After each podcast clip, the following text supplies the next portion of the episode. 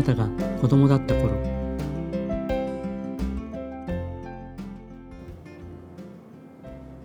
はい。今回は千葉県船橋市のたけしファミリークリニック院長北垣武さんにご登場いただきました。北垣さんとは中学校の同級生で同じクラスだったことがあります。その頃から人をまとめるリーダーシップがあり周りを笑わせるようなユーモアと人柄で男女ともに人気がありました。現在のたけしファミリークリニックは2016年に開業されましたが短い時間ですっかり信頼を築いて赤ひげ先生とか困った時のたけしと地域で言われるほどになっています。番組内でも話しましたように子供を持つ身としてこんなクリニックが近くにあったらなと思います。専門的な知識の豊富さもあるのでしょうが何といっても板垣さんの飾らない性格と誠実さは大きな安心感を与えてくれます。それではどうぞお聞きください、えー、本日はたけしファミリークリニック委員長の板垣武さんにおいでいただきました。本日はよろしくお願いします。よろしくお願いします。はい、えー、まずですねいつもお聞きしてるんですけども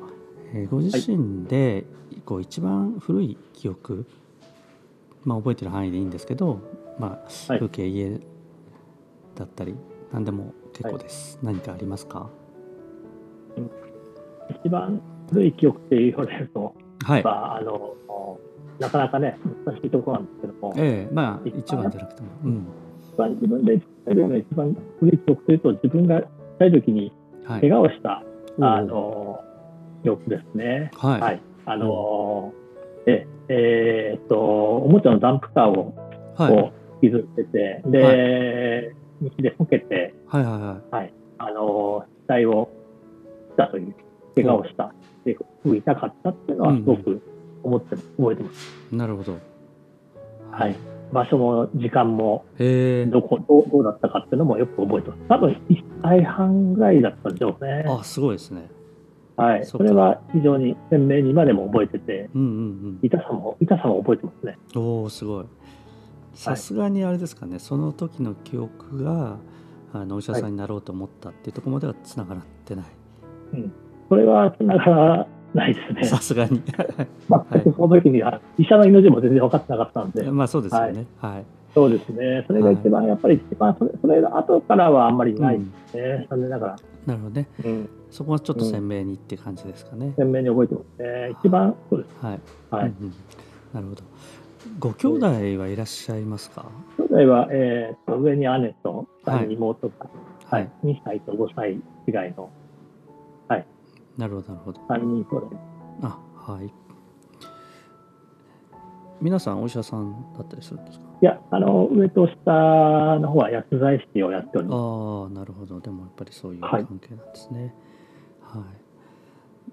まあ、そういう意味ではあれですかね子供時代に強く記憶に残ってるエピソードっていうのは、さっきのこと。そうですね。子供時代というか、はい、どのぐらいまでかっていうかね、うん、あの小学校に上がるまでの記憶となると、あんまり覚えてないのが正直なところです。はい。あのお父さんお母さんはどんな方だったですか、まあ答えられる範囲で結構なんですけど。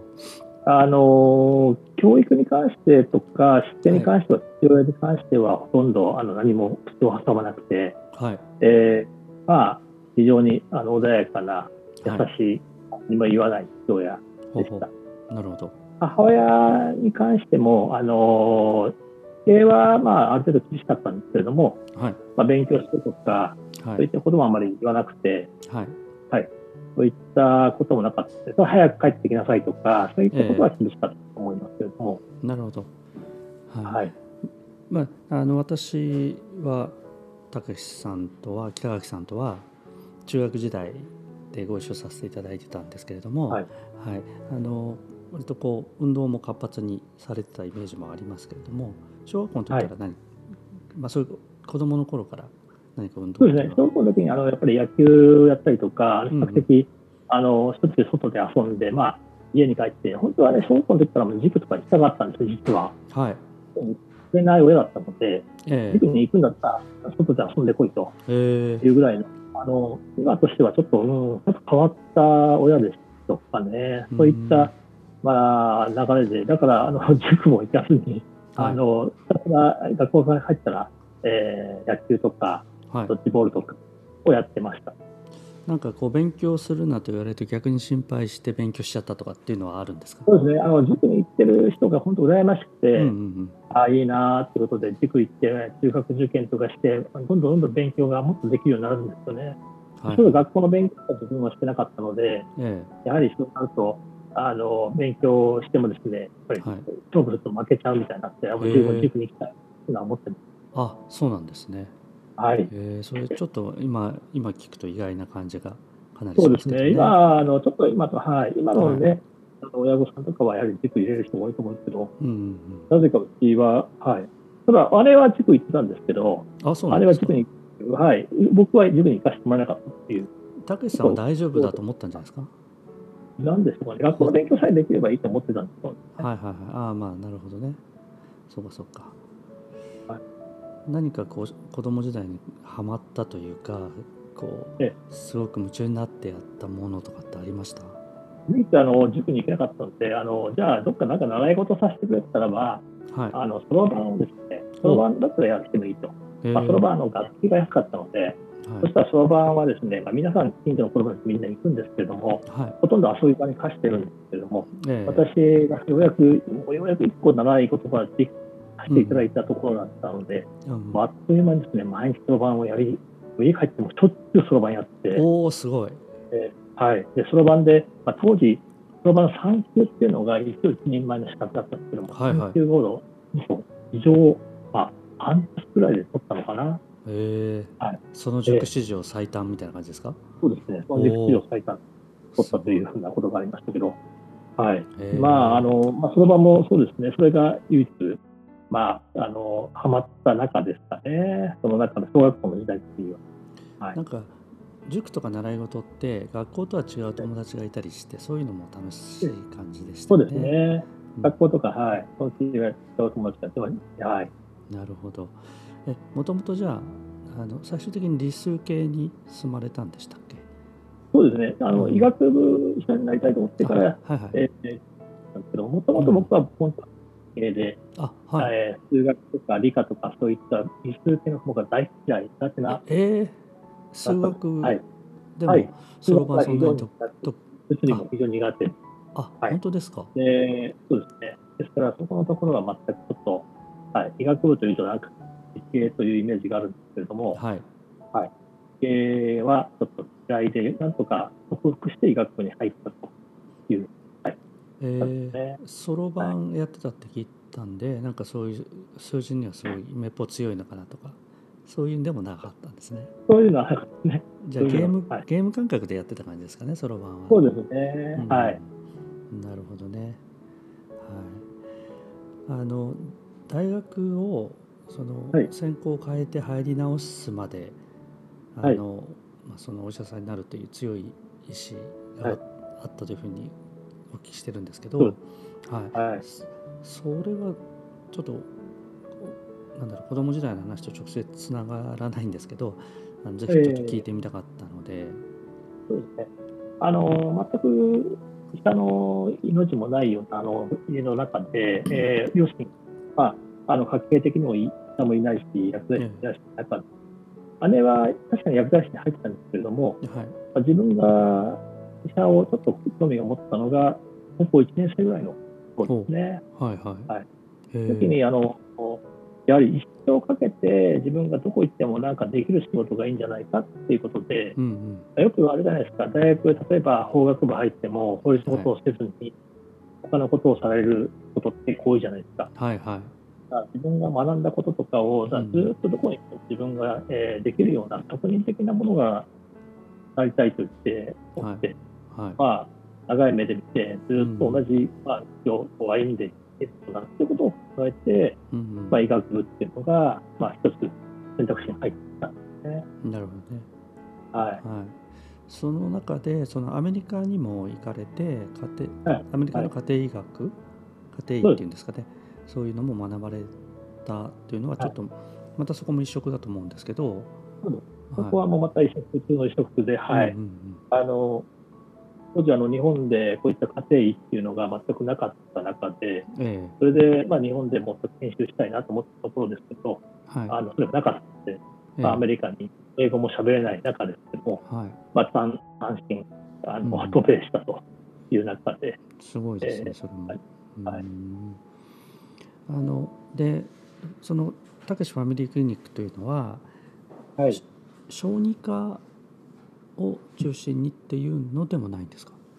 そうですね、家庭医なんで、何でも、うん、えー、赤ちゃんからもお年寄りまで、うん、えー、妊婦さんまで全部見るという中なんですけども、はい、どうしてもファミリーというと、皆さん、はい、あの小児科っていうイメージがあるので、うん、かなり、まあ、60割、7割ぐらいが小児科の方が来る人が多い。うん、なんか、まあ、ちょっと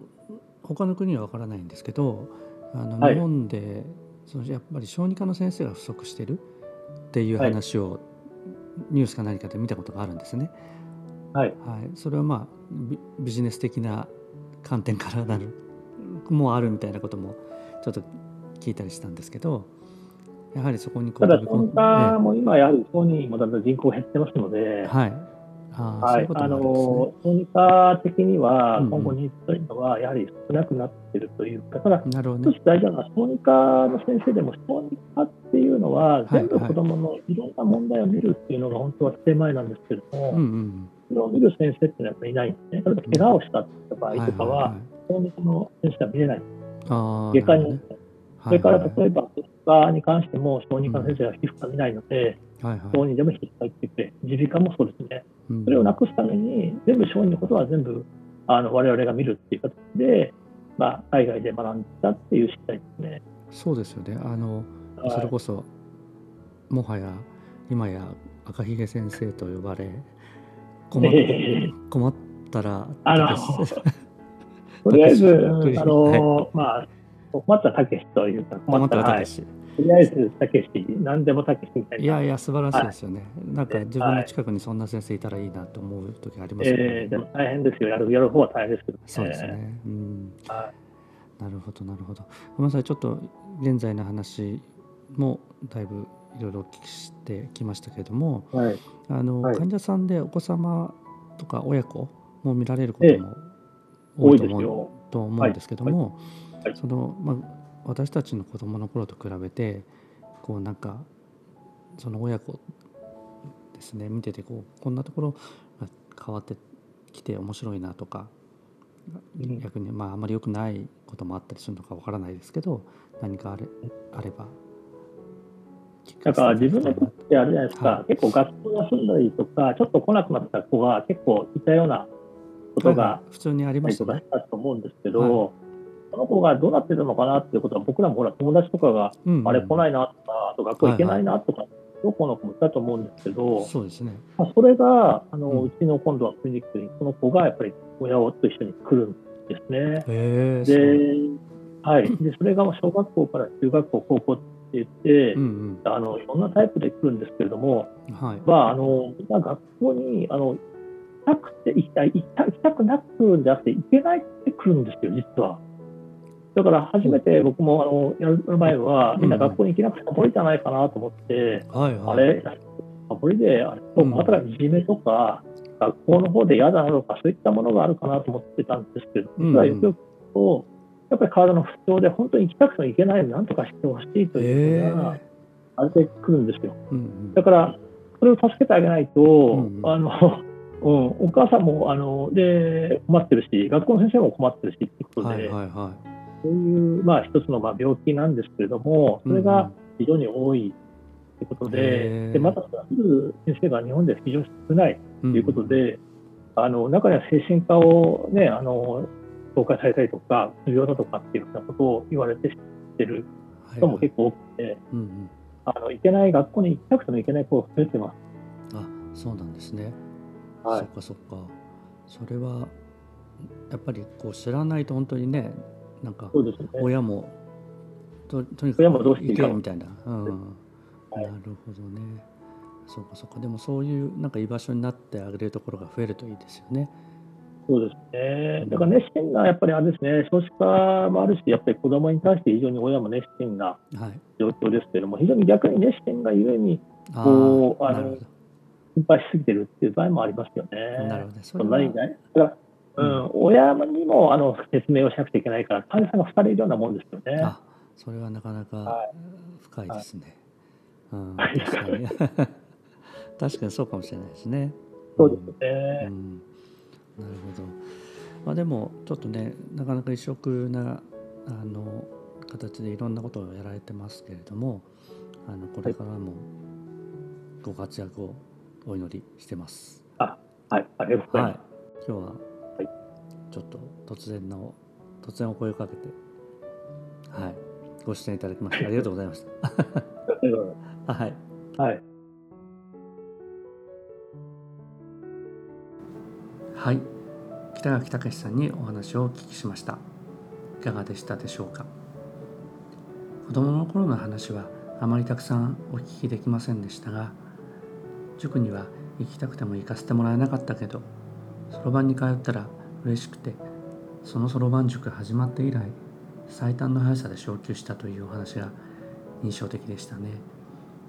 スイッチが入った時の集中力がすごいんだと思います。短い時間でしたが北垣さんの人柄が少しでも伝わると嬉しく思います。クリニックについての情報はリンクでもご案内させていただきました。北垣さんのこれからの活動も含めぜひチェックしてみてください。